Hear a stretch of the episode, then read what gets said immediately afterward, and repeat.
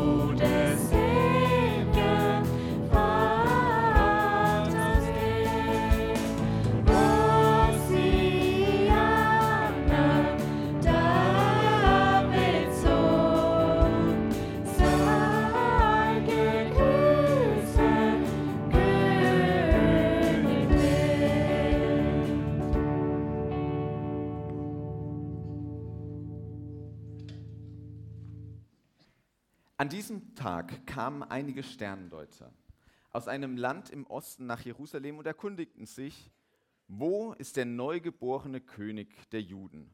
Wir haben seinen Stern gesehen und sind vom Osten her hergeeilt, um ihm die Ehre zu erweisen.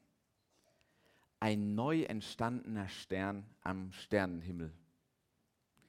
Das klingt aus heutiger Sicht ziemlich komisch und war auch aus damaliger Sicht schon etwas sehr Seltsames, gerade für Menschen wie die Sterndeuter, die sich mit Sternen auskannten. Denn dieser neue Stern war nicht einfach nur irgendwo auf einmal hergekommen. Bei näherem Hinschauen merkt man, dass die Sterndeuter schon ganz genau wissen, was dieser Stern zu bedeuten hat. Denn sie konnten ihr seine Bedeutung herleiten. Eigentlich war es nämlich kein neuer Stern, sondern eine sogenannte Sternenkonjunktion. Eine Überschneidung zweier Sternen oder Planeten, die dann aussehen wie ein einzelner, ein großer neuer Stern. Und diese beiden Planeten waren Jupiter, der Königsstern, und Saturn, der Stern der Juden. Und daher wussten sie ziemlich genau, es wird einen neuen König geben, genauer den König der Juden.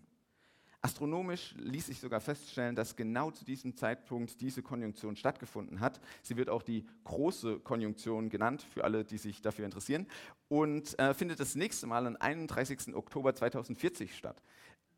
Wenn es dann nicht bewölkt ist, dann und das macht den König Herodes, König, nicht Kaiser, der König in Jerusalem ziemlich nervös. Denn wir wissen ja bereits vom Anfang, dass das Land ein bisschen wie ein Pulverfass war. Ein König, der das jüdische Volk vereint, der könnte der Funke sein, der dafür sorgt, dass im Land es zu Aufständen, es zu Chaos, es vielleicht sogar zu einem Krieg kommt gegen die römische Besatzungsmacht. Das ist das, wovon viele Juden zu der Zeit auch geträumt hatten. Und deswegen lässt er seinen Soldaten einen fürchterlichen Befehl verlautbaren. Tötet alle männlichen Babys und Kleinkinder in Bethlehem, die jünger als zwei Jahre sind. Der Kindermord zu Bethlehem.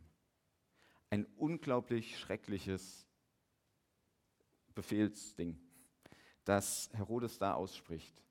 So viel Angst macht ihn ein kleines Baby.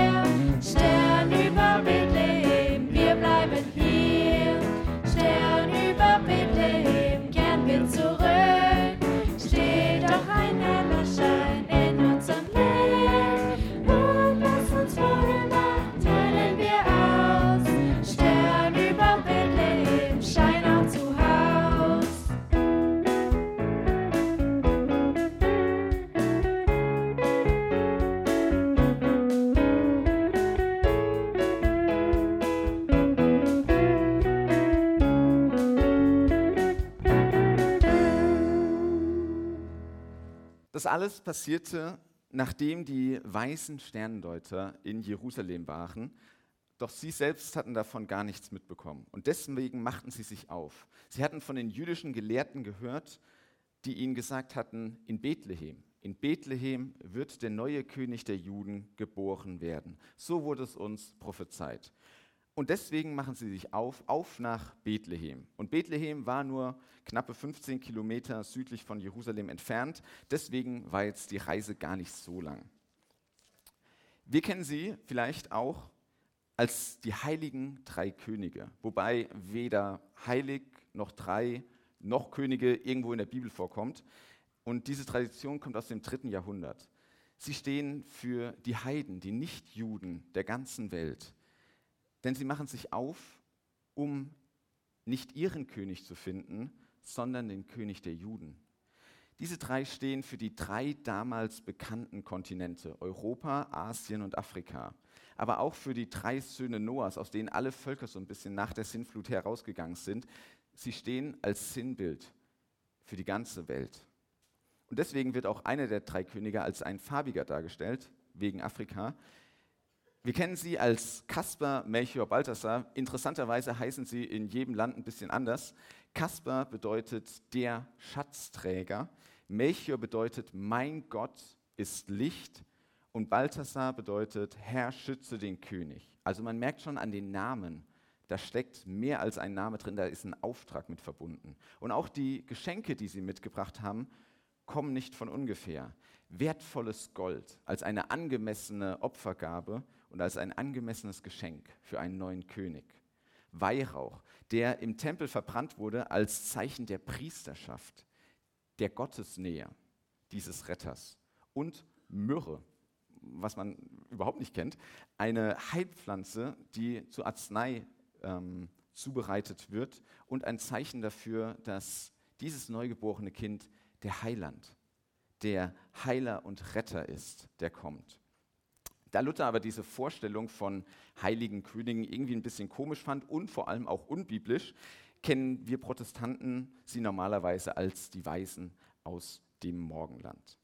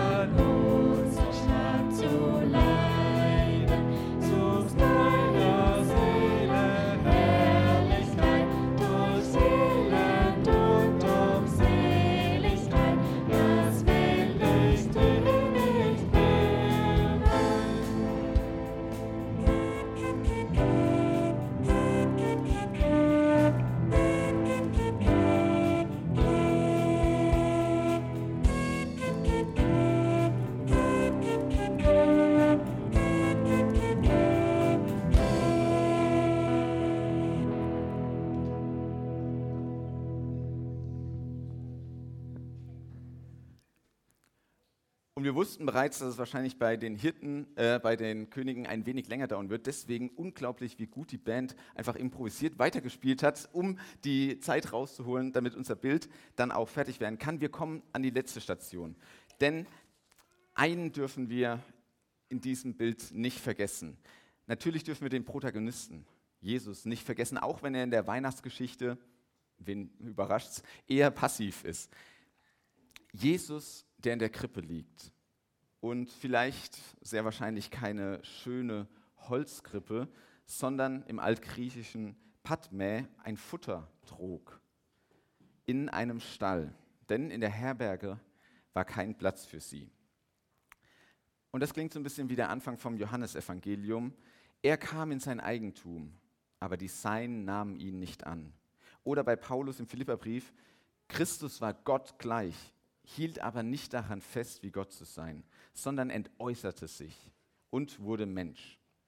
Ein Gott, der von ganz oben nach ganz unten sich auf den Weg macht. Er denkt sich, ich fange ganz klein an, in einem kleinen Land, in einer noch kleineren Stadt, in einem Stall. Ich fange schwach an, nicht mit Blitzen und einer Armee, sondern als ein Baby.